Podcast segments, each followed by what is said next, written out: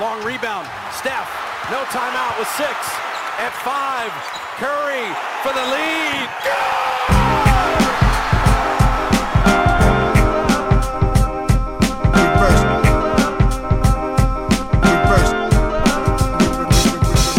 The game's a game. The game's a game. The game's a game. The game's a game. Always, always,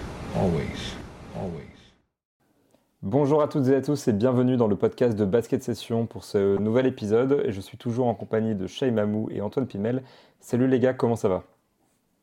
Ça va très bien, Ben. Et toi, donc Forme. Bah écoute, ça va plutôt bien. Je crois que, euh, je crois que Shay était en meilleure forme que moi actuellement, euh, notamment au niveau cardio. Mais J'ai- Oui, j'ai j'ai couru, euh, j'ai fait les 10 km de Paris hier, mais c'est c'est- une première. euh, C'est de l'escroquerie pure et dure. J'avais jamais couru euh, sans, ba- sans ballon ni raquette sur une telle distance. Et voilà, on va dire que j'ai fini la course euh, et que, que je vais pas courir pendant trois semaines maintenant. Ce que, Entre ce que le- vous savez pas, c'est que si- s'il y avait un ballon, si quelqu'un avait juste été amusé à faire des passes avec euh, il finissait dans les 20 premiers. Ah, exactement. Ah, je, peux- je pense que je peux doubler les Kenyans euh, sans problème, avec, pas de souci. Darren Fox, mais euh, qui se met à la course à pied, c'est terrible. En tout cas, entre le basket d'Antoine et puis donc, euh, toi, ta course à pied, on commence à avoir un petit peu une rédaction sportive, à part moi et ma chaise, évidemment. Et cette fois, on va parler d'un mec qui domine plutôt pas mal sur le plan physique, euh, un certain Joel Embiid, qui en l'occurrence nous fait une très très belle saison. Et donc aujourd'hui, on a voulu se poser un petit peu sur euh, donc la saison de notre ami euh, Embiid, sur ce qu'ils peuvent faire en playoff avec les Sixers, sur la course au MVP, sur son évolution, et se demander un petit peu, est-ce que c'est pas enfin la saison de Joel Embiid? Parce que chaque année, il y a toujours des blessures, il y a toujours des contretemps, il y a des problèmes dans l'équipe, il y a quelque chose qui va pas, il y a toujours un, un détail qui fout tout en l'air. Mais cette saison, on est quand même bien parti pour avoir euh, les Sixers à plein régime en playoff, avoir un Joel Embiid à plein régime en playoff. Et là, on voit quand même notre ami Jojo à un très très haut niveau. Donc on vous laisse pencher un peu là-dessus. Donc les gars, je vais commencer par une question très simple. On a une course au MVP qui n'est pas si disputée que ça dans la mesure où Nikola Jokic semble vraiment être le favori pour ce titre. Mais on a quand même des gars euh, qui sont derrière en embuscade. Je pense à Yanis Antetokounmpo. Et Joel Embiid fait partie de ces noms-là. Est-ce que vous pensez que Joel Embiid peut encore remporter le trophée de MVP Antoine, je te laisse commencer. Euh, si, si la question c'est donc peu, c'est le verbe important, donc tu as choisi peu. Sur peu, je vais dire oui. Sur peu, je vais dire oui, dans le sens où euh, les, derniers, les derniers matchs sont ceux qui restent un peu plus dans les esprits. Euh, voilà, les, les votants, euh, les, votes vont, commencer, je crois, je pense, je sais pas exactement, mais je pense que c'est une semaine avant la fin de la saison régulière, ou peut-être juste avant peut-être juste après, ou un peu avant en tout cas. Donc ça va pas tarder. Et là, Joel Embiid, il est sur une série sur les dix derniers matchs. Je suis désolé, j'ai pas les points exacts, mais en gros, c'est du 34, 38, 40, 34. Et je pense qu'il n'est pas descendu sous les 27 points. Je suis même sûr, il n'est pas descendu sous les 27 points depuis 10 matchs. On a quand même un joueur qui finit très très fort. Donc je dirais que si les Sixers ont le même bilan que les Nuggets, hein, ils sont pas premiers de leur conférence parce qu'il y a Boston et Milwaukee devant, mais ils sont pas si loin de la deuxième place et ils ont, je pense, une, ils ont une victoire de moins que Denver. Euh, donc voilà, Embiid fait une très grosse saison. S'il finit très très fort dans la saison, euh, très- s'il finit très très fort la saison comme il est en train de le faire et que ça marque les esprits, je pense qu'il a éventuellement une chance effectivement d'être MVP.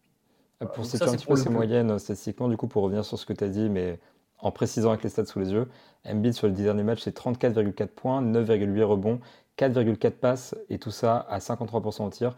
Donc j'avoue, c'est plutôt pas mal, et effectivement, il n'est jamais descendu sous la, sous la barre des 27 points, sachant qu'il en a quand même mis des, euh, des 40, euh, des euh, euh, 42 au max, donc euh, c'est vraiment impressionnant. Shai, est-ce que tu penses que s'il continue sur cette lancée-là, avec des performances XXL et puis plutôt bonne dynamique collective, il peut euh, éventuellement doubler Nikola Jokic? Je pense que non, euh, pour la bonne et simple raison que euh, les votants, euh, la plupart des votants ont déjà euh, donné un peu leur point de vue il y a quelques semaines. Euh, c'est Tim Bontemps qui, fait, toujours à ce stade de la saison un petit, euh, un petit point avec les gens qui ont, un vote. Euh, et Jokic avait une avance euh, incroyable, j'ai plus les chiffres justement. Mais... Donc, par contre, est-ce qu'il peut réduire l'écart à la fin pour que ce soit pas un raz-de-marée euh, de Jokic? Oui, je pense, et ce serait mérité. Parce qu'encore une fois, comme le disait Antoine, la question, est-ce qu'il mérite d'être MVP Probablement.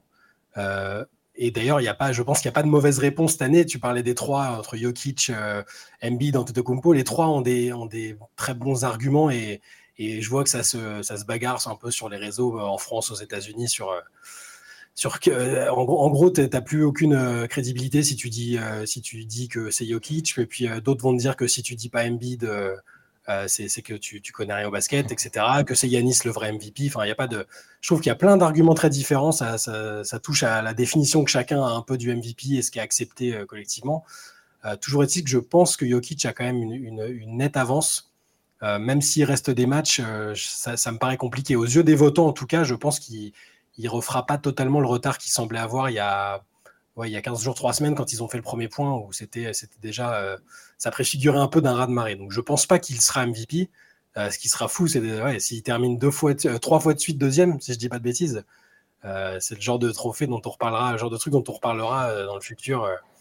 c'est possible. Mais je pense, je pense qu'il pourra pas. Non, je pense qu'il ne le sera pas. Non j'ai l'impression que Jokic a trop d'avance et en plus il y a ce contexte à Philadelphie quand même où euh, on a la sensation que Denver est porté par un gars qui est Nikola Jokic et que derrière il y a effectivement Jamal Murray, Aaron Gordon, euh, Michael Porter Jr., etc. Mais c'est vraiment au second plan. Alors qu'à Philadelphie il y a plus un duo et je pense ça dessert aussi pas mal Embiid dans le sens où euh, vu qu'on a un très bon James Harden qui joue vraiment son rôle de maestro, qui met en place l'attaque, etc. On a quand même la sensation qu'il est moins omniprésent peut-être mais il y a quand même ça qui revient beaucoup dans le débat, c'est euh, la question de la défense. Euh, on parle énormément de la défense de Jokic euh, il n'y a pas longtemps, mais il faut qu'on parle aussi un petit peu de celle d'Embiid qui est assez énorme. Et c'est quand même un joueur qui, des deux côtés du terrain, est impressionnant et qui arrive à faire pas mal de choses avec assez peu le ballon. Parce que quand on regarde en fait dans les sets avancés, il n'a pas tant le ballon que ça en fait, Joel Embiid. Ok, c'est une star, ok, c'est le leader de son équipe, mais au final, il, il joue avec le ballon que 15% du temps, ce qui est pas mal pour un pivot mais ce qui n'est pas tant que ça pour un pivot dominant. Et ça n'a rien à voir par exemple avec, avec euh, Yanis ou avec euh, Jokic. Et donc on a quand même un joueur qui est extrêmement efficace en touchant finalement pas tant que ça le ballon et en défendant énormément. Et le débat qu'il y a beaucoup sur les réseaux et que j'ai envie de porter aussi un petit peu ici, c'est est-ce que, euh, est-ce que Embiid n'est pas le meilleur pivot? Parce qu'il y a toujours cette distinction quand même entre le MVP et le meilleur joueur. C'est pas toujours la même chose. Il y a une question de meilleur joueur, c'est celui qui peut-être fait pas gagner son équipe en saison régulière, mais à le plus haut niveau. Et euh, même s'il n'est pas seul à porter son équipe, il peut faire de plus grandes choses. Euh, alors qu'MVP, donc il y a tout ce contexte-là de, bilan de saison régulière, de porter son équipe seule, etc. Donc est-ce que pour vous, euh, Embiid, c'est le meilleur pivot de l'NBA actuellement?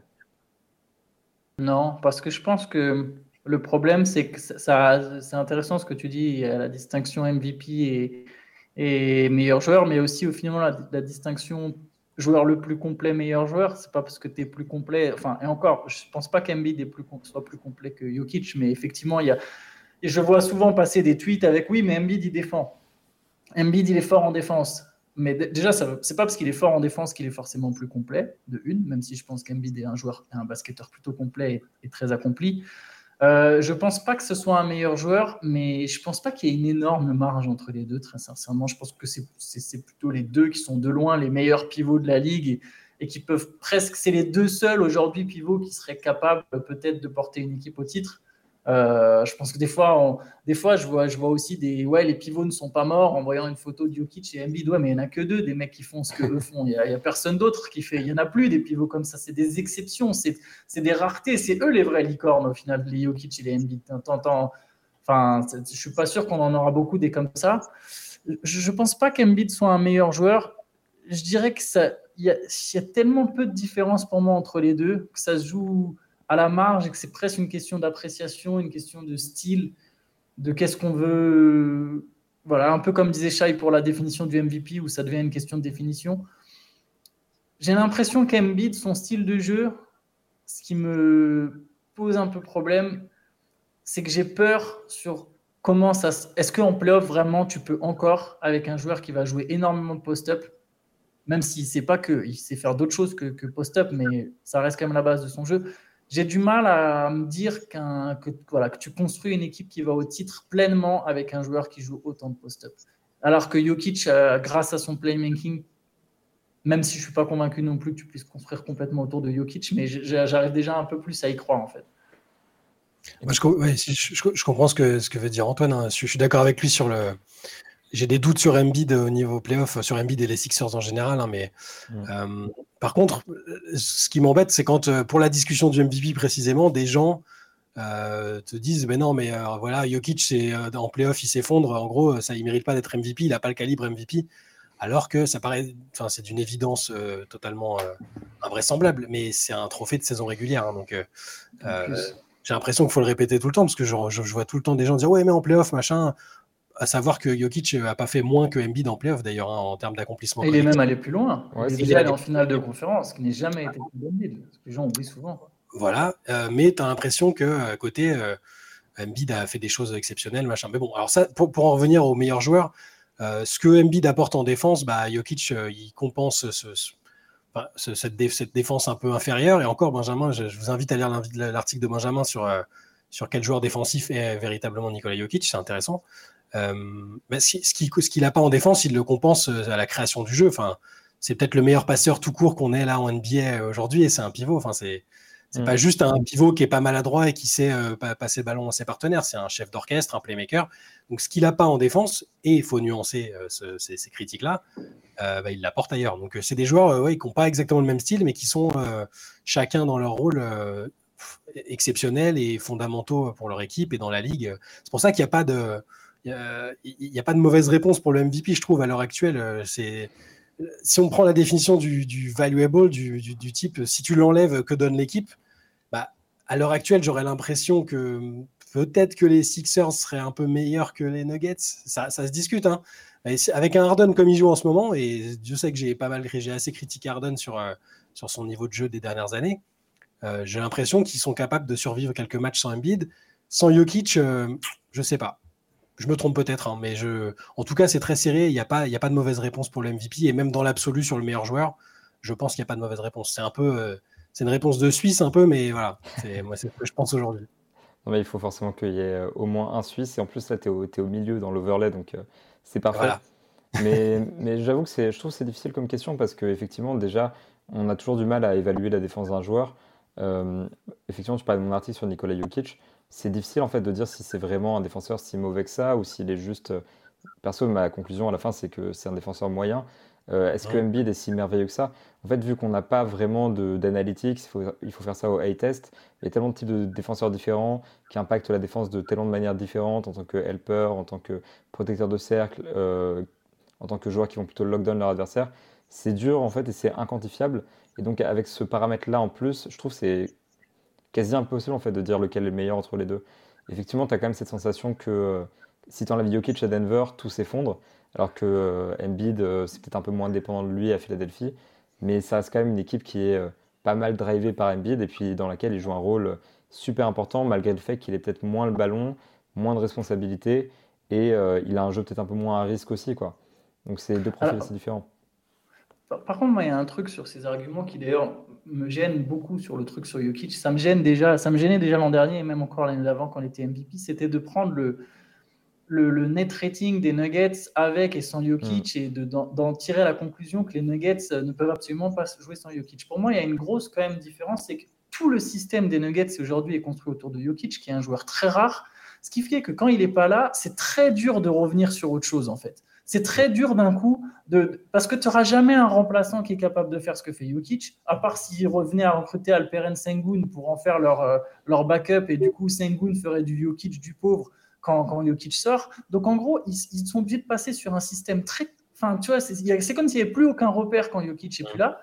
Alors que les Sixers, même s'ils se reposent quand même beaucoup, ok, euh, Embiid, il a peut-être pas l'usage rate ou quoi, mais enfin, il a quand même beaucoup de ballons, hein, on va pas se mentir. Il, hein. a le, jeu rate hein, quand même. oui, non, mais peut-être le temps de possession, ou je sais plus hmm. exactement, mais il a beaucoup de ballons. Donc oui, même si les Sixers sont vachement construits autour de, d'Embiid, c'est entre guillemets plus facile quand Embiid n'est pas là de pouvoir se reposer sur un arrière aussi fort de James Harden où tu vas jouer juste du basket très simple avec des pick and roll où tu n'as pas besoin de te creuser autant les méninges euh, les, Nuggets, tant que Jamal Murray, ça ne sera pas une superstar à la Harden à qui tu peux donner 20 pick and roll par match, forcément, les Nuggets, ils vont souffrir dès qu'il n'y aura pas Jokic. Donc pour moi, cette stat est un peu trompeuse. Elle est un peu trop facile, en fait, c'est ce que je veux dire. Je sais, je sais qu'on ne l'a pas sorti là, mais elle, revient souvent. Les, Nuggets sans Jokic, ça n'existerait pas. Je pense que si les Nuggets, dès le départ, dès le training camp, tu leur, enlèves, tu Jokic avec leur effectif et leur coach, je pense que ça serait une bonne équipe. Tu vois je pense quand même que ça serait une très bonne équipe et qu'ils ne seraient pas en train de jouer la loterie. Euh, il y a quand même du talent. Alors euh, oui, ils joueraient peut-être pas les playoffs. Enfin, en tout cas, ils seraient à la lutte pour le play-in au moins. Tu vois, j'arrive pas à me dire que cette équipe, elle serait catastrophique. Voilà, c'était juste une petite nuance sur, sur ce truc euh, qui me semble importante en fait. Ouais, ouais, clairement, bien sûr. Il y a une question de remplacement toujours. Et c'est vrai que Mm. pendant un bon moment de la saison, le remplaçant de Jokic, c'était quand même DeAndre Jordan, qui avant était remplaçant d'Embiid d'ailleurs. Euh, effectivement, c'est le genre de choses qui gonfle pas mal le net rating.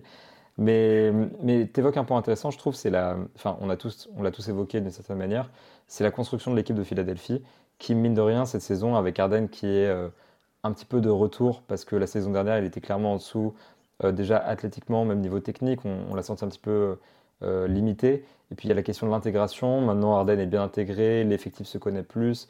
Il y, a pas, il y a eu pas mal de témoignages du joueurs des Sixers aussi qui parlaient de l'année dernière comme une année difficile parce qu'il y avait beaucoup d'incertitudes. On ne savait pas ce qu'allait faire Ben Simmons, où il allait atterrir, qui allait partir avec lui. Enfin, c'était compliqué parce que tu avais une grosse partie du salary cap qui était verrouillée et pas mal de joueurs qui naviguaient dans l'incertitude.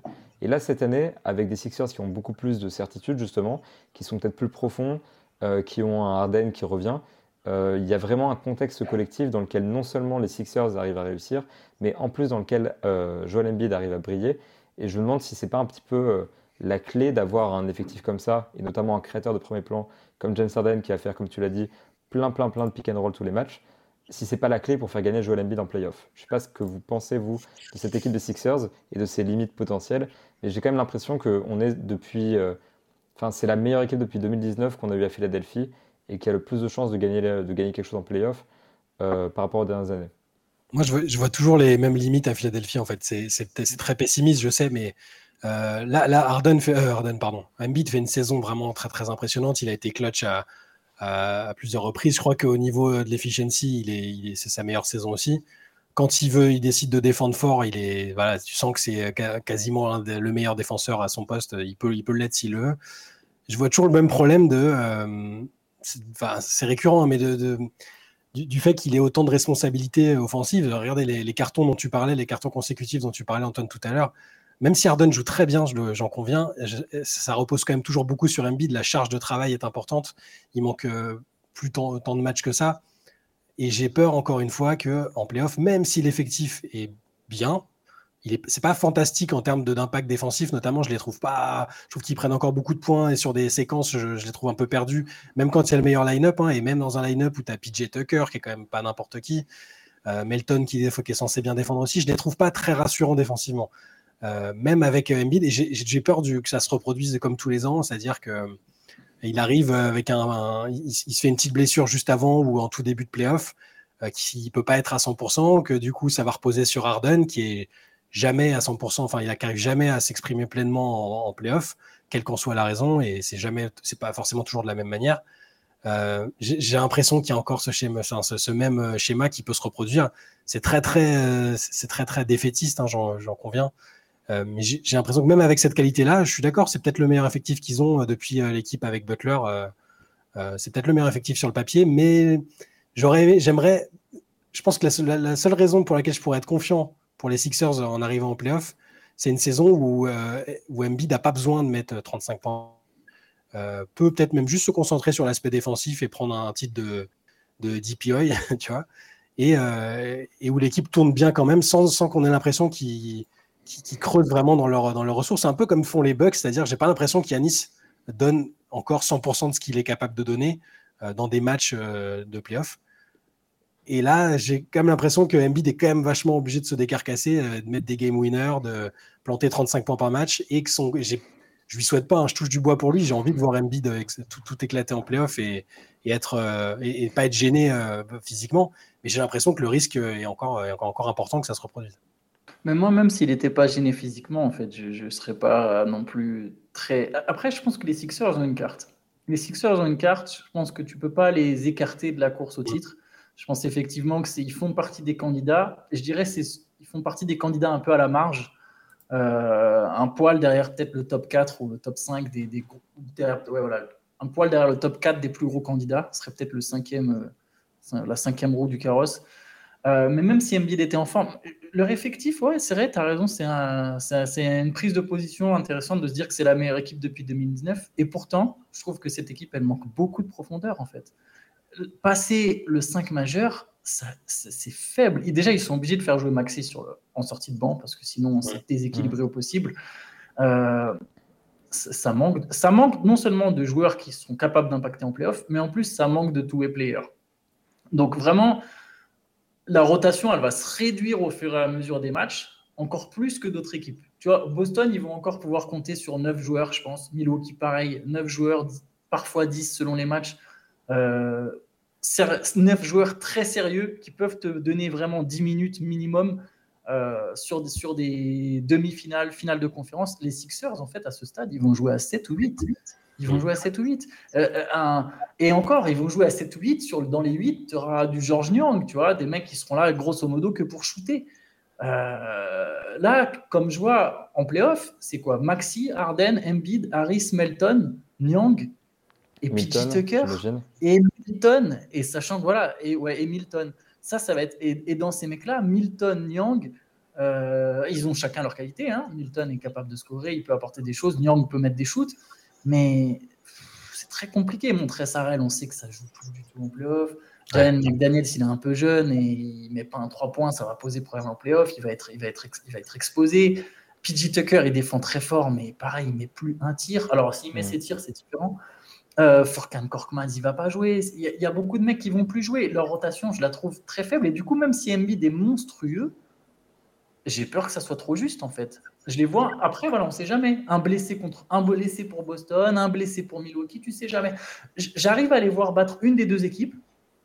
Tu sais jamais. Sur une série 7 matchs, c'est éventuellement possible. Mais je m'imagine pas Philadelphie qui sort à la fois les Bucks et les Celtics. Tu vois, genre les deux dans la même campagne, ça me semble impossible. Et, juste un dernier petit truc, après, pardon, je ne plus la parole, mais juste les Sixers, c'est très facile de s'enflammer pour les Sixers pendant la saison parce que c'est vraiment une équipe qui est capable de gagner plein de matchs de saison régulière. L'an dernier, ils finissent premier à l'Est. Non, deuxième, pardon, c'est les, c'est, ah, ouais. ouais. mais bon, tu vois, ils finissent généralement bien classés. C'est très facile de s'enflammer. Arden va être fort chaque saison régulière. Embiid va être fort chaque saison régulière. Leur jeu, il se trans... et quand il y a moins besoin de profondeur, ça joue différemment, l'intensité est différente tu peux plus facilement te reposer sur, sur certaines choses qui marchent. En playoff, cette équipe, à chaque fois, elle monte des limites. Donc en gros, c'est très facile de s'enflammer pendant des mois sur les Sixers, mais leurs lacunes en playoff, elles restent les mêmes et j'ai pas l'impression. Tu vois, Harden, là, on sent qu'il est en contractière et c'est bien, il est à 40% en 3 points, il va aller chercher son gros contrat. Quand en playoff, il va falloir qu'il soit régulièrement très, très, très, très fort, j'ai peur qu'il y ait un moment où ça monte des limites. Je pense qu'il sera très bon, mais je pense qu'il y a un moment où ça va montrer des limites.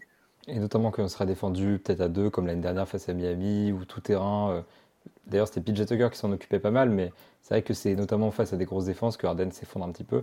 Et chaque année, c'est vrai qu'il y a toujours ce truc de. Euh, une différence entre la saison régulière et les playoffs pour les Sixers. Perso, ce qui me rassure, parce que je suis d'accord avec tout ce que vous avez dit, et je suis plutôt pessimiste, mais histoire de trouver aussi un petit peu euh, de d'optimisme et de, de bons trucs à dire. Optimisme de Ben à chaque fois. voilà. Mais je suis obligé parce que tout, tout est pas noir pour les Sixers, quoi. C'est vrai que je trouve que pour le coup, si je dis que c'est le meilleur effectif depuis 2019, c'est surtout une question de, comment dire, d'alchimie et de se mettre en jambe. C'est-à-dire que c'est peut-être pas le meilleur sur le talent. D'ailleurs, je sais pas trop parce que j'ai pas en tête tous les effectifs et que difficile de jauger Ben Simmons époque Sixers, mais euh, ils se connaissent bien, il y a une vraie alchimie. Et il y a une vraie alchimie entre Harden et Embiid, qui sont les deux joueurs qui s'échangent le plus ce ballon cette saison. Et ça, je trouve ça assez positif. Et au-delà de ça, je trouve que pour une fois, il y a un vrai fond de jeu à Philadelphie et que justement, ça repose pas seulement sur euh, du euh, Embiid ball qui prend le ballon, qui post-up, qui joue son truc et autour, ça se contente de, euh, de bouger un petit peu sans ballon et de prendre les tirs qu'on donne.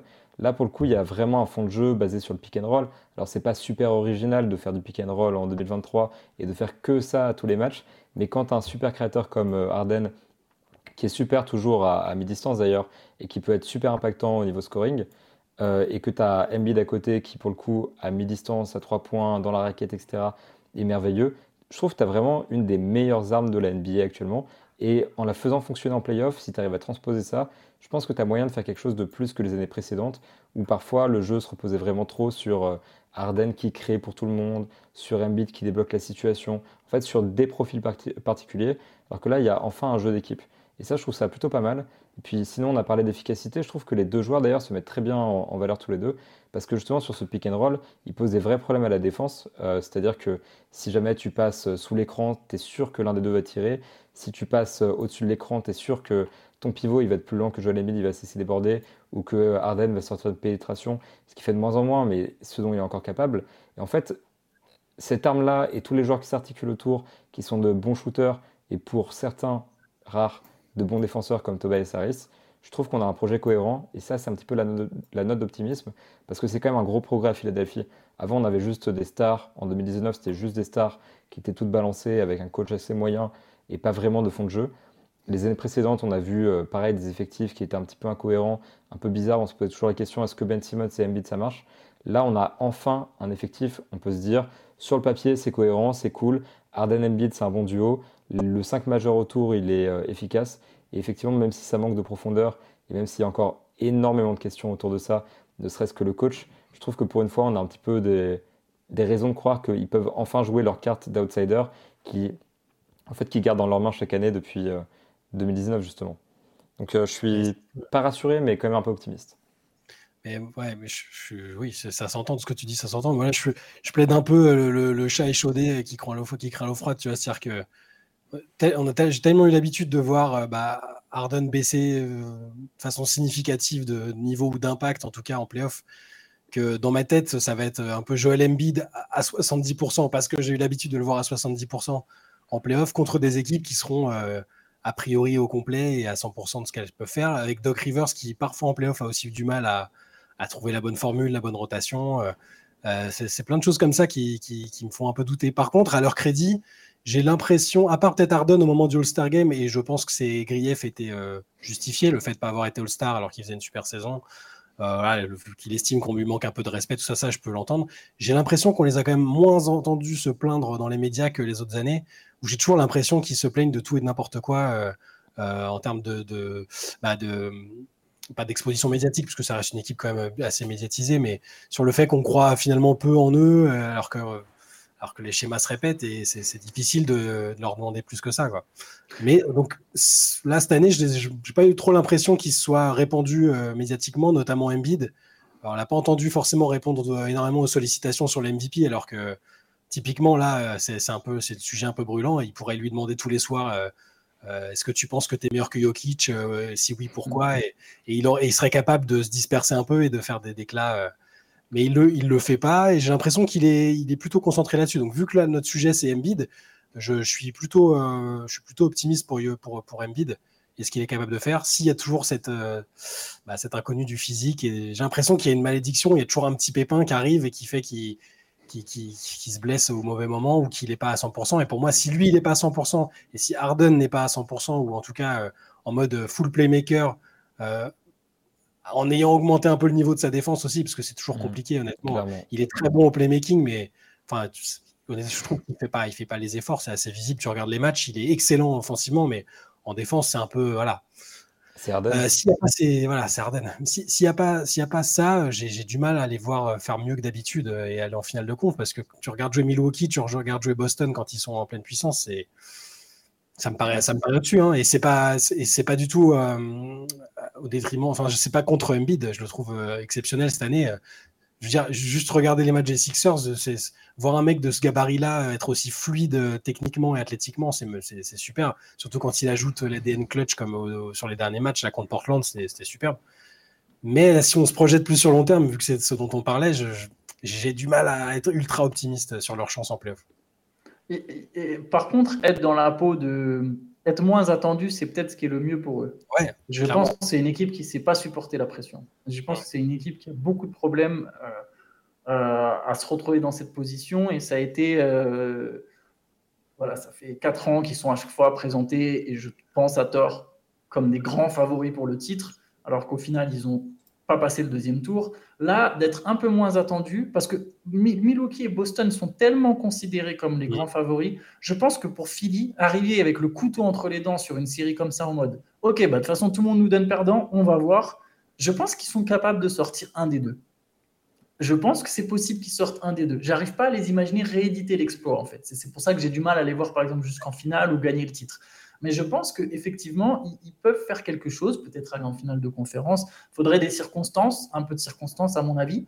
Mais là, il y a cette- sur c'est pas mort, tu vois. Je me dis pas non, c'est impossible, euh, Il y a cette carte. Pour Embiid, après, juste un truc, quelque part, euh, bah ouais, il atteint le sommet de sa carrière, mais c'est son prime, hein, Embiid. Là. là, on est pile dedans.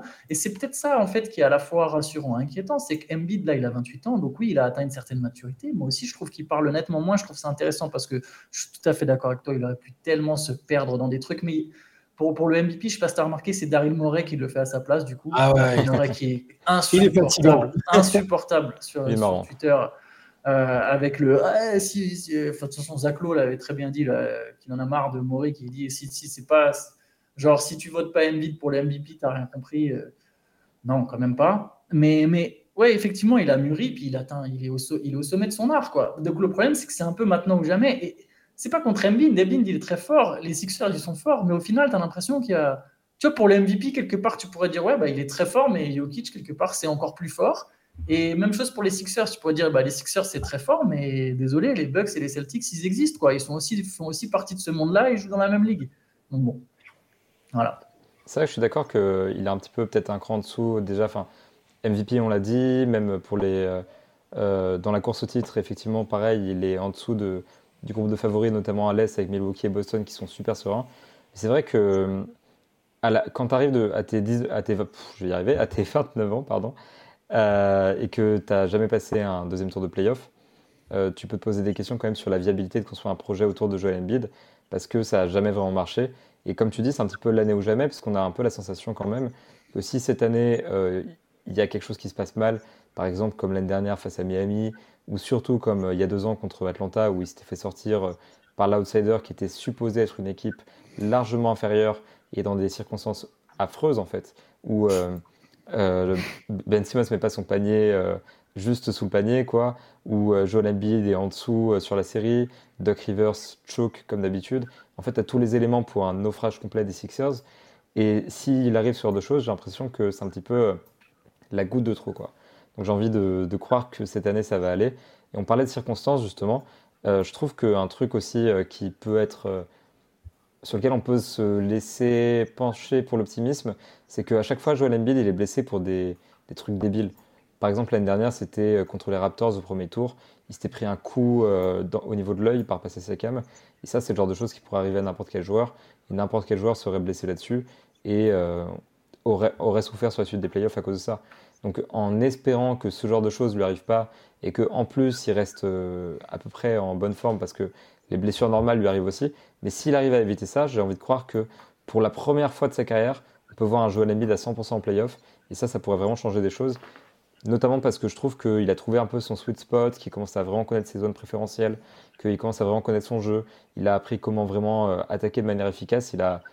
C'est le Joel Embiid le plus complet qu'on a vu depuis le début de sa carrière. Et ça me rassure un petit peu sur ce qu'il peut faire en playoff. Mais bon, après, voilà, il y a le jeu de circonstances. Ça va être ses premiers playoffs en tant que, en tant que joueur français, si je ne m'abuse. joueur français et, américain. joueur français et américain, oui. clairement, mais après, je pense que pour le coup, on ne serait pas contre un petit jeu Embiid en équipe de France euh, sur le plan de niveau, en tout cas, sans vouloir relancer le débat. Maintenant qu'il euh, est là, oui. bah, de toute façon, maintenant, effectivement, il est... ce qui est fait est fait. Mais euh, pour, pour continuer un petit peu sur Joel Embiid, justement, je vais adresser cette question-là qu'on a tous plus ou moins effleuré à un moment. Chaque année, on a l'impression, même Antoine, tu as toujours les chiffres à chaque fois qu'on parle de Joel Embiid. À chaque fois, Joel Embiid est un petit peu en dessous en playoff. Euh, il y a une petite chute, c'est pas un joueur de playoff pour l'instant. Il domine pas autant qu'en saison régulière, où il est le meilleur score de la ligue, ou peut-être le deuxième, j'arrive plus à suivre entre lui et Luca. Mais en l'occurrence, à chaque fois, il y a une baisse. Est-ce que vous pensez que cette année, il peut enfin transposer son niveau de saison régulière en playoff? Après, il l'a déjà fait, si je peux me permettre de commencer, il l'a déjà fait. C'est juste que sur certaines il n'a pas toujours. Je, je, trouve pas que c'était pas un joueur de playoff, par exemple, même si je sais que c'est pas ça non plus que tu penses, mais euh, c'est juste qu'il a. Bon, déjà, c'est dur d'avoir le, même impact en playoff, mais il a, il a, il a pas non plus survolé les playoffs. C'est-à-dire que à Philly, il y avait souvent cette idée comme quoi bah, Ben Simmons en playoff, euh, alors que. Mais c'est pas comme si Embiid, il s'était non plus arraché sur toutes les séries, en fait. C'était plus ça c'est-à-dire que la narrative était un peu. Euh, tu, voyez un peu comment ça s'est construit, et notamment après la série contre Atlanta, où c'est justement Ben Simmons qui s'est effondré, où il a, avec cette action, il prend pas le, le, lay-up, etc. Mais Embiid aussi s'est trouvé sur des séries, et c'était ça plutôt l'idée. Maintenant, pour répondre à ta question, est-ce que ça va se transposer? Je pense qu'aujourd'hui, en fait, ça se transposait déjà plus ou moins. Euh, le problème, c'est qu'est-ce que les Sixers vont faire si les, selon les réactions de la défense? Par exemple, aujourd'hui, moi, je me dis qu'Embiid, il va faire des cartons, mais s'il y a une série contre Milwaukee, je sais que j'ai Brook Lopez dans mon effectif, je sais que j'ai Giannis Antetokounmpo, je sais que Bobby Portis va pouvoir me donner quelques fautes ou pas tenir Embiid, mais il va être là. Je me dis, ah, I'm fine, quoi. Tu vois, je vais, je, peux le, contenir suffisamment pour me dire que derrière, qui va me punir? Est-ce que c'est James Harden qui va me punir alors qu'il a Jerry Holiday sur le dos? Qui va me punir derrière? Tobias Harris? Tobias Harris, s'il va tourner à 25 points sur la série Tu vois, j'arrive à me dire, ça peut, ça va. On n'a pas non plus de raison d'être en méga flip devant Joel Embiid, même si c'est un énorme joueur qui va être fort. On, va le respecter, c'est la superstar. On, on va pas avoir envie qu'il nous marche dessus. Mais tu vois, euh, il y a certaines équipes, je pense, elles vont plus flipper au moment d'affronter certains joueurs que les Bucks au moment d'affronter les Sixers. Si je suis les Celtics, si j'ai Robert Williams à 100% et que j'ai alors Ford, pareil, tu vois, je me dis, bah, quelque part, euh, I'm fine, quoi. Tu vois, je- on, va, on va se débrouiller. On va avoir des joueurs qui vont être capables de le ralentir un peu. Par contre, qui derrière va, va- va stopper à la fois Tatum et Brown? Parce que Tucker, à moins qu'il se duplique, euh, tu vois, ça, ça risque d'être plus compliqué. Moi, c'est ce genre de choses où je me dis, bah oui, son jeu, il va se transposer, il va être très fort, mais les équipes qui sont au-dessus de nous, elles ont a priori des armes pour le ralentir. Donc, qui mettent 40 points de moyenne contre, contre je sais pas, euh, contre les Knicks, c'est très bien. Il peut même mettre 30 points de moyenne, 35 points de moyenne contre les Bucks, mais s'il est à 45% à la place de 55, ou, euh, tu vois, bah voilà, j'ai suffisamment fait le taf. Ou si derrière, il n'y a personne d'autre qui est capable de suivre ce que lui fait, bah, c'est bien, Embiid, il peut mettre ses 35 points, il peut être très fort. Ça, va pas ça ne peut ne pas suffire. Je pense, euh, je pense quand même que là, ça va être un. Ces playoffs, ça va être un tournant pour lui. S'il si, s'il est à, pleine puissance et que, et que les Sixers arrivent aussi en bon état, euh, c'est un tournant parce que, mine de rien, sur toutes les campagnes précédentes, j'ai l'impression qu'il s'en est plus ou moins bien sorti euh, au regard des, critiques et tout ça parce que, à un moment, c'était Brett Brown qui n'était pas un assez bon coach pour lui, Ben Simmons qui n'était pas un assez bon coéquipier, Doc Rivers pas un assez bon coach après. Euh, je pense que là, là c'est le moment est vraiment venu. Si, de, de montrer qu'il est capable, même euh, avec des adversaires de très très haut niveau, bah, de, de- d'être assez dominant pour, euh, pour emmener ton équipe. Euh, Puis il n'a pas une équipe de branque, hein, on est d'accord. Il a quand même une équipe. euh, C'est, pas un mec isolé tout seul dont on va attendre. euh, Là, ils vont attendre des belles choses, mais il est bien entouré aussi. Donc euh, il, a, il a les conditions qui sont réunies pour, euh, pour ne pas avoir à dire euh, bah, non, mais regardez, c'est Ben Simmons, regardez, c'est. Même s'il ne le disait pas directement, mais c'était toujours un peu implicite hein, au bout d'un moment. euh, euh, J'aime beaucoup Embiid. hein. Il, a aussi une spontanéité quand il répond aux interviews. tu, tu- il n'a pas trop de filtres, c'est intéressant. Mais il y a toujours ce côté, ce que j'appelle un peu la culture de l'excuse qui, revient fréquemment avec lui. Alors au début de sa carrière, c'était pour les blessures. Et il avait raison, le pauvre. il fait des, saisons blanches, il se reblesse. Là, c'est, je pense que c'est un peu le moment de se dire euh, plus d'excuses et je, montre que qui je suis. Peu importe si j'ai pas le MVP une troisième fois de suite, euh, je dois montrer que je suis le, pivot, euh, le, dernier des Mohicans dans les pivots dominants à l'ancienne, avec en plus les, tout, ce que je peux apporter d'autre à côté de ça. Et c'est c'est- le moment, parce qu'au bout d'un moment, il va devenir le facteur commun à toutes les, toutes les déceptions des Sixers. Ce sera même pas Doc Rivers, ce sera pas Ben Simmons. On se dira, bah, les Sixers sous Embiid, c'était sympa, mais ça n'a jamais rien fait. Donc c'est le moment. C'est vrai que l'année dernière, du coup, pour, euh, pour évoquer les stats, quoi, c'est euh, on prend la, la série face à, face à Toronto, typiquement, il est à 26,2 points. Il est sur ses standards en termes d'efficacité, à part à 3 points, mais il tourne à 52% au shoot, il prend 11,3 rebonds. Mais quand il tombe sur, les, sur, les, sur le hit, typiquement, il arrive à moins de 20 points de, de moyenne sur la série. Euh, il prend moins de 10 rebonds sur la série, bon, 9,8, c'est quand même vraiment pas loin. Et surtout, il tire seulement à 42,6% au tir. Donc en fait, l'idée de ce qu'évoquait Antoine par rapport aux Bucks, avec vraiment des gars à lui envoyer dessus, le limiter à 45% au tir et euh, le limiter dans son efficacité, c'est un truc qui lui est arrivé plusieurs fois en playoff euh, dans sa carrière. C'est vrai qu'il y a quand même cette crainte que euh, qu'il refasse un petit peu la même chose. Et je suis d'accord avec toi, Shai, en fait, il faut qu'ils qu'ils arrêtent de se trouver des excuses. En fait, tous.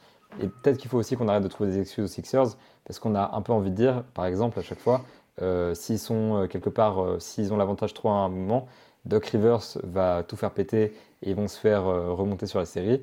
Mais c'est pareil, cette année, on peut plus trop partir dans l'idée de dire, mais c'est normal, c'est Doc Rivers, ils vont se prendre un 3-1 et se faire remonter. On peut pas attendre ça des Sixers, quoi. il y a un moment, il faut, il faut évoluer. Mais c'est vrai que là, en l'état, avec les équipes qui sont en face d'eux, on a du mal à imaginer autre chose qu'une excuse ou une défaite humblement acceptée s'ils doivent se taper d'abord Boston, puis ensuite Milwaukee ou l'inverse. Mais pour un petit peu finir euh, sur cette euh, histoire d'Embiid, j'aimerais qu'on se projette en particulier sur les match-ups qui pourraient se manger en playoff et qui pourraient être un peu compliqués. Euh, c'est-à-dire ce qu'il pourrait prendre au premier tour et puis ensuite sur les séries potentielles face à Boston et face à Milwaukee. Parce que je trouve que c'est vraiment l'enjeu déterminant de la saison, savoir si Embiid pourra passer ces équipes-là pour faire quelque chose avec les Sixers. Donc là, typiquement, si on prend le classement actuel, les Sixers sont donc les troisièmes de la conférence avec un bilan de 45 pour 22 euh, défaite et il devrait plutôt rester à ce niveau-là ou au mieux monter en deuxième position. Et donc ça implique de se manger euh, les sixièmes ou une équipe qui sort de play-in. C'est-à-dire là par exemple si les playoffs devaient commencer aujourd'hui, ce serait les Knicks. Admettons qu'aujourd'hui les Sixers jouent contre les Knicks. Quel est votre pronostic sur la série, en particulier du point de vue de Joel Embiid? Ah c'est pas... J'aurais l'impression, sur Embiid spécifiquement, les, les Knicks ont... Alors, Mitchell Robinson fait une bonne saison, hein, si, si, on prend vraiment sur du match-up euh, logique. Euh, Mitchell Robinson fait une bonne saison, mais je ne l'imagine pas éviter les problèmes de faute euh, face à Embiid, qui, qui est déjà un, chef pour provoquer des, des, fautes en pagaille. Et ça me paraît un peu juste Robinson. Pour, il y aurait certainement d'autres. il, se débrouille autrement. Thibodeau, c'est pas le dernier pour trouver des astuces défensives. Mm. ça me paraît un peu léger. C'est pas le genre d'équipe que je vois vraiment freiner Embiid sur une série de playoffs, honnêtement. Ouais, je pense que Embiid le roulerait dessus, même si c'est même pas une manière de disrespecter les Knicks. Hein. les Knicks sont valeureux, mais c'est le genre d'équipe qui va rien pouvoir faire contre Embiid. Embiid, il va vraiment, vraiment dominer cette série. quelque part, ça peut le mettre en confiance d'ailleurs pour le deuxième tour, de bien commencer. Je pense que les Sixers gagneraient 4-1 ou un truc comme ça avec un Embiid vraiment dominant. Et s'ils peuvent, peuvent passer le premier tour sans qu'Embiid soit obligé, par exemple, sur 5 matchs, il joue que deux quatrièmes cartons ou trois.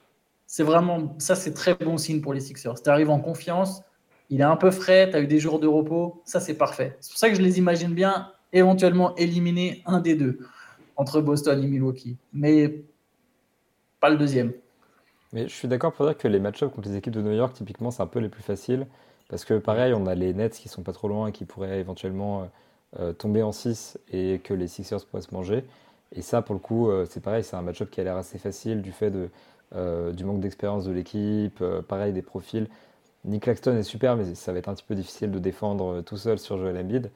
par contre, je trouve le match-up hit pourrait être un petit peu déterminant là-dedans, parce que si jamais il monte en deux, que le hit sort du coup comme prévu, parce que là pour l'instant on se projette sur le papier évidemment, parce que la, saison n'est pas terminée et qu'on n'a pas encore les braquettes, mais si comme prévu le hit sort en septième, ou en tout cas se mangent les Sixers, c'est vrai que pour le coup, sur le plan physique, c'est plus compliqué. Et avancer vers la suite, ça va être un peu galère. Donc je pense que la première série, va pas mal euh, déterminer la suite des playoffs. Parce que je pense qu'il y a quand même une grosse différence d'arriver avec un Joel Embiid qui a joué 25 minutes, 30 minutes par match, ou avec un Joel Embiid qui a joué 35-40 minutes par match sur la, sur la série suivante. Et pour passer direct du coup à ce match-up contre Boston, qui je trouve est peut-être l'un des plus intéressants parce qu'on a presque une rivalité qui s'est créée à terme avec les Celtics, parce qu'il y a eu des éliminations, parce qu'il y a toujours un petit peu des, euh, une rivalité historique aussi entre les Celtics et les, Sixers. Qu'est-ce que ça donnerait si on avait donc ce match-up Embiid en face de pivots assez complets comme Robert Williams, euh, bon je compte à Ford comme un pivot, puis même Grant Williams, il y a de la viande quoi envoyée, il y a de la profondeur. Qu'est-ce que ça donnerait sur cette série-là? Quand c'est sur euh, certaines possessions et pas un assignement sur tout le match, Grant Williams, j'ai le souvenir qu'il fait toujours des trucs, qui est vraiment très très bon sur Embiid pour le, pour le, pour le dérouter je, alors c'est pas un Embiid stopper, il y a pas vraiment, ça fait partie des Embiid fait partie de ces joueurs où il n'y a pas le Embiid stopper. Mais, mais par contre, Boston a vraiment une multiplicité d'armes pour, pour, pour l'embêter parce que euh, sur, avec différents profils, hein, t'en parlais Antoine tout à l'heure des, des, armes qu'ils avaient à leur disposition, les Robert Williams, euh, à Lorford à l'expérience, Williams avec l'énergie, la, débauche athlétique euh, près du cercle, Grant Williams un peu en roublardise et en impact. Ils ont vraiment ce qu'il faut pour lui envoyer plusieurs choses à la fois. Ça l'empêchera pas d'aller 17 euh, fois sur la ligne, hein, je pense. Ça va dépendre beaucoup de l'arbitrage aussi. L'arbitrage est très important en playoff pour Philadelphie parce qu'ils ont quand même deux joueurs qui sont réputés pour aller euh, extrêmement souvent sur la ligne, dont Embiid. Et il euh, faudrait pas qu'il se frustre avec un match ou deux où, les coups de sifflet vont pas dans son sens et, où il a l'impression de voilà, ce sera plus compliqué. Mais Boston spécifiquement, voilà, l'équipe a ce qu'il faut. Après, est-ce que, est-ce que Mazzula est un aussi bon coach défensif que Udoka? Je suis pas sûr. est-ce qu'il va reprendre texto la même formule que l'année dernière? Je sais pas. Il était déjà là, donc c'est un avantage. Mais si à cette série, ce sera, ce sera pas du tout, du tout cuit pour Embiid. Je, vais peut-être vous surprendre, mais moi je pense que les Sixers ils peuvent gagner cette série. Je les mettrais absolument pas favoris. Hein. Euh, je me dirais quand même que Boston est meilleur. Mais je pense que les Sixers, selon comment ça se goupille, je pense effectivement, tu as raison, les coups de sifflet, il y a plein de trucs, même le, déroulé de la série, il y, a vraiment, il y aura vraiment énormément de facteurs. Mais je pense que c'est. Ils peuvent plus facilement, je pense, prendre Boston que Milwaukee. J'arrive pas à les voir battre Milwaukee. Peut-être aussi parce que j'évalue Milwaukee légèrement au-dessus de Boston j'arrive pas à Je pense que Boston, Milwaukee, c'est trop physique, tu vois. Ah, je pense qu'ils vont les frustrer, ils vont les tuer, ils vont les énerver, ils vont. Brook Lopez, Giannis, c'est vraiment des mecs qui vont, avec Giro l'idée qui va s'occuper d'Arden. J'arrive vraiment pas à imaginer Philippe battre Milwaukee, mais je suis capable d'imaginer Philippe battre Boston, même si je pense que ça serait vraiment 7 matchs si ça devait arriver. En tout cas, pour répondre à la question, voilà, ouais, il y, a, il y a Orford, Orford qui a longtemps été la grande bête noire d'Embiid. Mm. Il a longtemps malmené en playoff. Je pense que là, les rapports de force seraient inversés. Je pense qu'aujourd'hui, Embiid est arrivé à un niveau où, au final, qui que ce soit en face de lui, il va être bon. Et il faudrait que vraiment Robert Williams soit à 100%. Voilà, je pense qu'Embiid va mettre ses points. Après, Boston a plus d'armes, plus d'atouts, plus de, plus de qualité, plus de polyvalence. Donc au final, Boston pourrait gagner la série même si Embiid met 35-36 points par match. Mais je pense qu'Embiid s'en sortirait sur une série comme ça. Je ne me dis pas qu'il va se faire éteindre. Je pense, comme tu l'as dit, Shai, ça fait un partie des joueurs où il n'y a, pas de stopper. En fait, le gars est trop fort, trop dominant, trop grand. Il, va marquer quoi qu'il arrive. Ah, je trouve que sur cette euh, fin de tableau, on va dire avec les Sixers, euh, les Celtics et le, les Bucks, les Sixers ont quand même toujours ce match-up un petit peu où il y a pas mal de force à l'intérieur en face et il y a toujours un mec au poste 1-2 pour neutraliser un petit peu James Harden. En l'occurrence, ce serait Marcus Smart pour les, pour les Celtics. Et euh, je pense que ces deux séries sont dures, mais je suis un peu comme toi, Antoine. Je pense que ça fait une bonne transition. J'ai quand même l'impression que niveau physique, niveau ne serait-ce que taille d'ailleurs, les, Bucks sont vraiment particulièrement bien équipés, alors que les Celtics seraient peut-être un peu encore limités. Euh, comme vous, en fait, je mets les Celtics quand même devant parce que déjà il y a une meilleure saison, parce qu'il y a plus de profondeur, largement, euh, et parce que justement ils ont les armes pour défendre Philadelphie, alors que l'inverse n'est peut-être pas vrai. Et pour le coup, je pense que Embiid pourrait faire une très très bonne série et éventuellement faire gagner son équipe. Par contre, face aux Bucks, j'ai un petit peu du mal à le voir aussi fort parce que déjà, bon, on a Yanis, euh, on a Brook Lopez, on a Bobby Portis, on a déjà fait un petit peu les profils. Mais c'est vrai qu'en plus, on a une équipe qui est vraiment bien établie, qui a eu le temps d'expérimenter beaucoup de choses sur le plan défensif, qui est vraiment rodée, euh, qui connaît le chemin jusqu'au final et qui a eu l'habitude de jouer contre des, mecs dominants euh, comme Embiid, dont Embiid d'ailleurs. Mais, mais c'est, en fait, je trouve que c'est la série la plus difficile pour les Sixers et limite, ils auraient plus de chances de gagner les finales NBA qu'une finale de conférence contre Milwaukee. Je sais pas ce que vous vous en pensez, mais pour le coup, je trouve qu'ils sont parfaitement équipés. Ouais, je, suis, assez d'accord. Euh, mais pour Milwaukee, c'est difficile de, penser autrement parce que même sans parler directement des match-ups euh, que, que devrait déjouer, qui sont tous ceux que vous avez évoqués et qui sont déjà bien, costauds, je pense aux autres, euh, endroits du terrain où Juro Holiday va, va, va, éteindre n'importe qui qui sera en face parce qu'on sait comment il est en playoff. Que le reste de l'équipe, c'est quasiment tous des bons défenseurs, même les Middleton, euh, Yanis, n'en parlons pas. Et du coup, ça va mettre, enfin, ça va faire exactement la situation que à chaque fois je, redoute pour Embiid, c'est de devoir tout faire et d'avoir le poids, tout le poids sur ses épaules parce que euh, euh, j'ai l'impression que ça, ça c'est compliqué, ça lui, ça lui demande beaucoup d'énergie, ça lui fait, ça, il est en péril physiquement avec cette configuration-là, et moi je veux pas que ça arrive comme ça pour lui. Et euh, j'ai l'impression contre Milwaukee, c'est exactement ce qui se passerait. Il serait un peu, j'aurais peur du seul contre tous, et, et, ce serait pas positif pour les Sixers et pour Embiid tout seul. Moi, je, te rejoins complètement. Après, voilà, on parle, précisons bien, on parle dans un monde où tout le monde est au complet. Parce que voilà, si tout le monde est au complet, je pense que les Bucks, en fait, ils ont, comme disait Benjamin, trop de taille, trop de physique. Ils vont frustrer Embiid. Embiid va être obligé de prendre 25 tirs par match et c'est rarement bon signe quand Et il y a des matchs où il va shooter du 7 sur 25. Pas toujours, hein. Il va claquer un 45 points dans le game 3 ou des trucs comme ça, tu vois. Mais il y a un match où il va, il va, il va faire du 7 sur 25, 7 sur 22, tu vois, des trucs comme ça.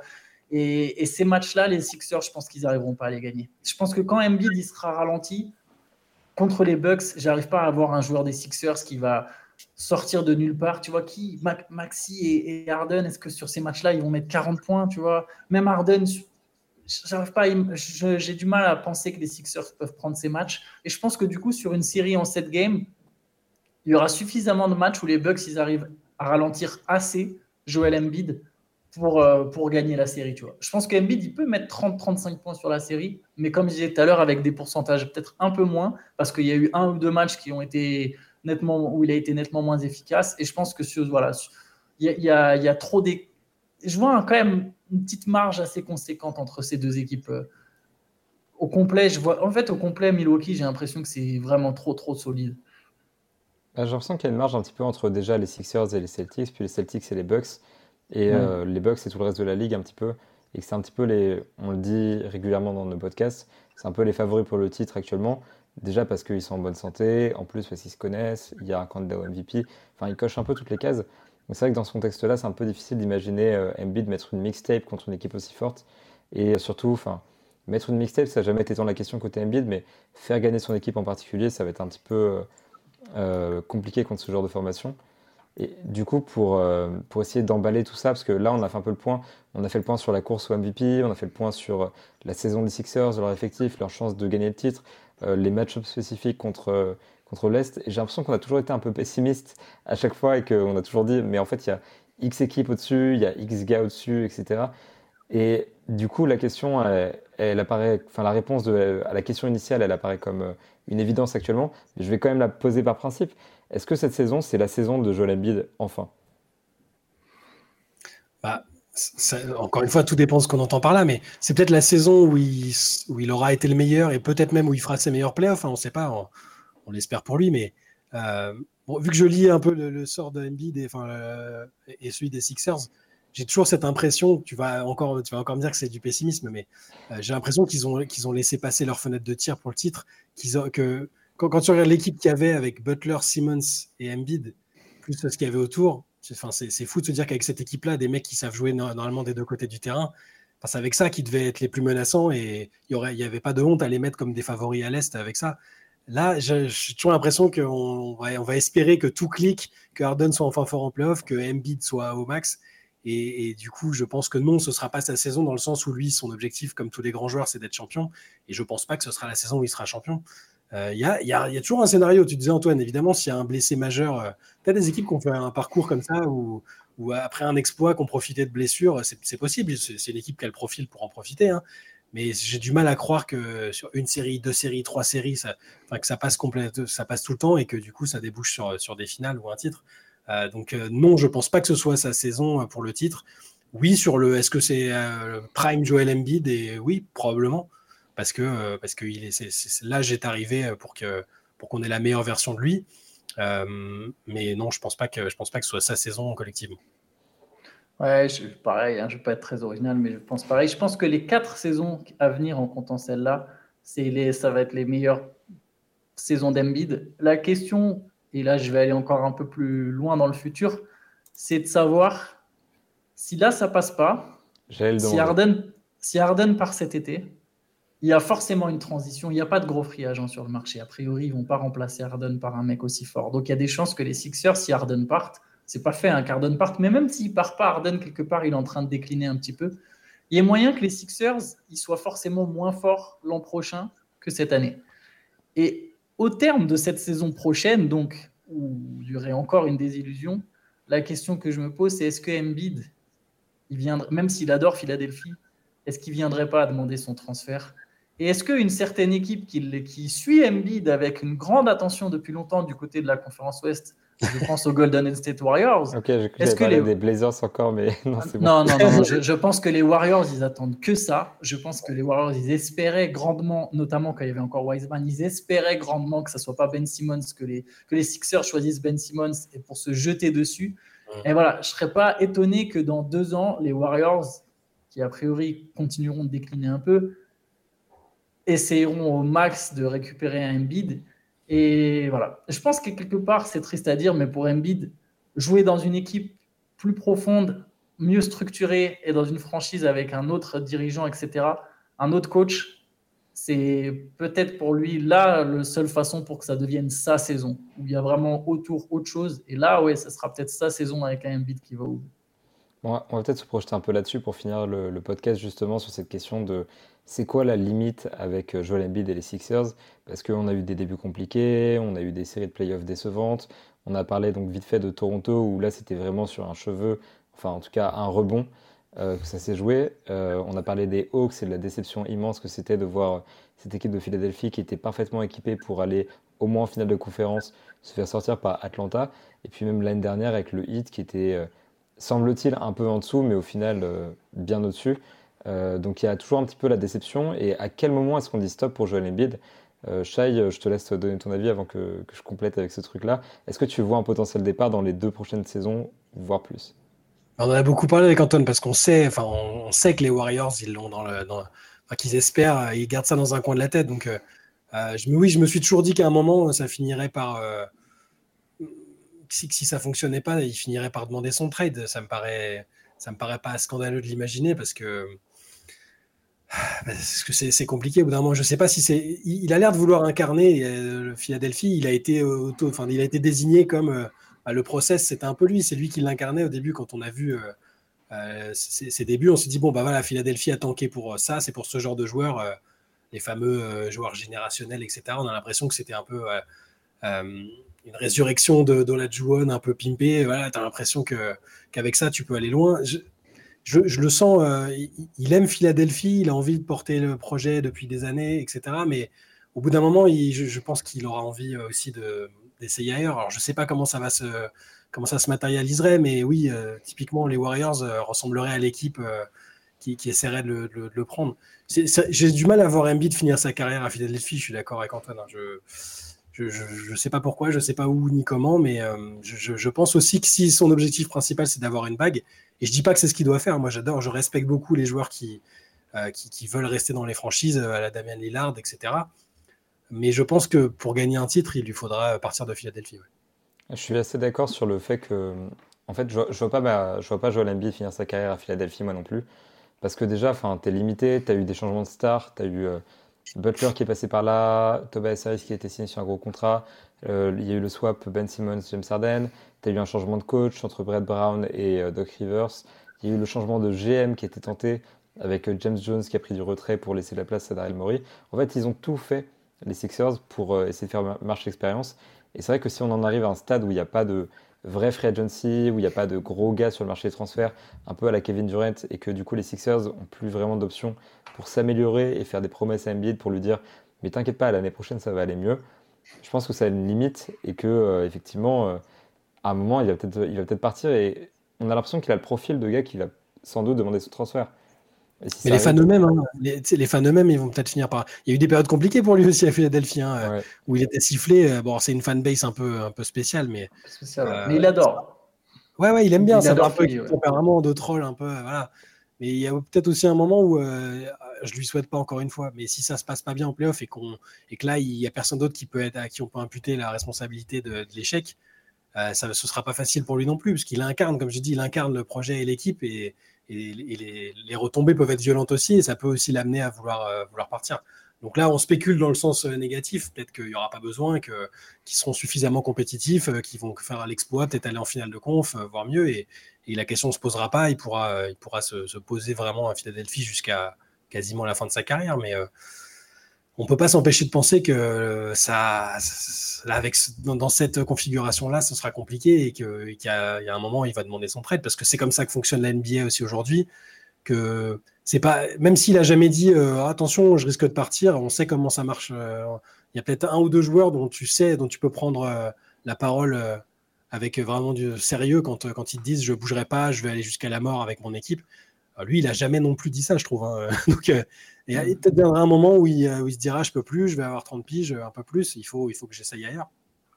En, en plus, si je peux juste rajouter un truc à ce que je disais, je trouve que là, maintenant, tu vois, à une époque, les stars, elles demandaient leur transfert un an avant l'expiration de leur contrat. Ouais. Sais, les Paul George ou un ou deux ans. C'était vraiment. Et déjà, c'était déjà en mode waouh, c'est abusé. Pourquoi il... Tu vois, au début, c'était on va jusqu'au bout de la free agency. À la LeBron, à la Kevin Durant.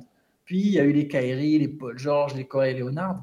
Et là, avec Kevin Durant, etc., en fait, on arrive au stade où, quelle que soit la durée restante, même avec Ben Simmons aussi qui avait fait pression, tu peux, on a remarqué que si tu es une star, tu peux dire à un moment, non, c'est bon, stop, j'arrête. Tu vois? Et il y aura une équipe qui va te faire une contrepartie et ta franchise va finir par craquer pour éviter de se retrouver avec une ambiance euh, dégueulasse. Là, Embiid, moi, le timing que je mettais, c'était donc 2024, donc pas 2023, mais encore une saison décevante. 2024, il lui reste deux ans de contrat sûr plus une option. Je pense que c'est vraiment un timing dans lequel tu peux faire un trade. Je pense qu'il sera encore suffisamment fort pour que des équipes lâchent vraiment le paquet.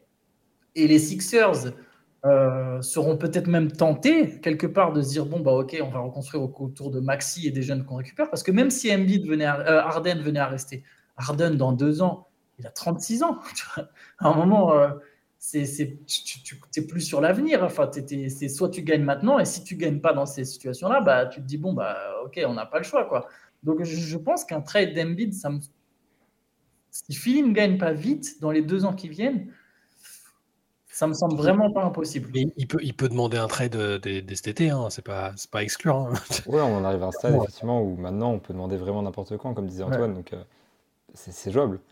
Et c'est vrai côté Sixers, comme je disais, il y a eu euh, tous ces changements de coach, GM, euh, co-star à côté d'Embiid. Est-ce qu'à un moment aussi, ils se poseront pas la question et si c'était lui le problème entre guillemets, ou en tout cas, est-ce que c'est vraiment viable de continuer comme ça et de faire tout un projet autour de Joel Embiid alors qu'ils ont déjà tout tenté euh, autour? Et si lui, à un moment, est plus à fond dans le projet, je pense que Philadelphie sera sans doute tenté de dire bon, ça fait un moment qu'on a lancé ce process-là, il est peut-être temps de euh, retrust ce process et repartir à zéro. Quoi.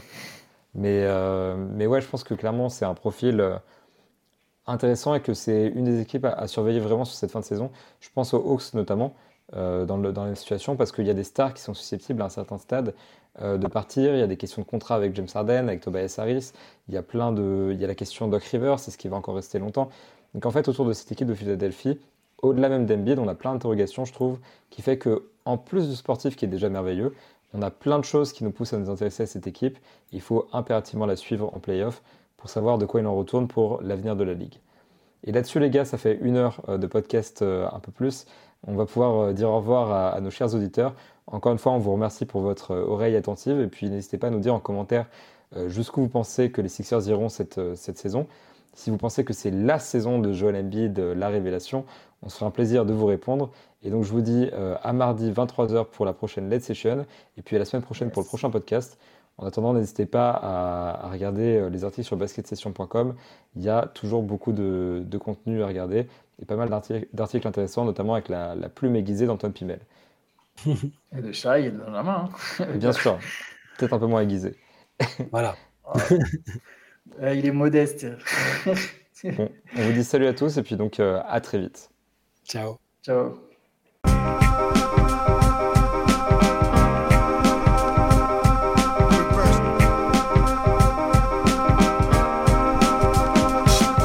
game is out there, and it's either play or get played.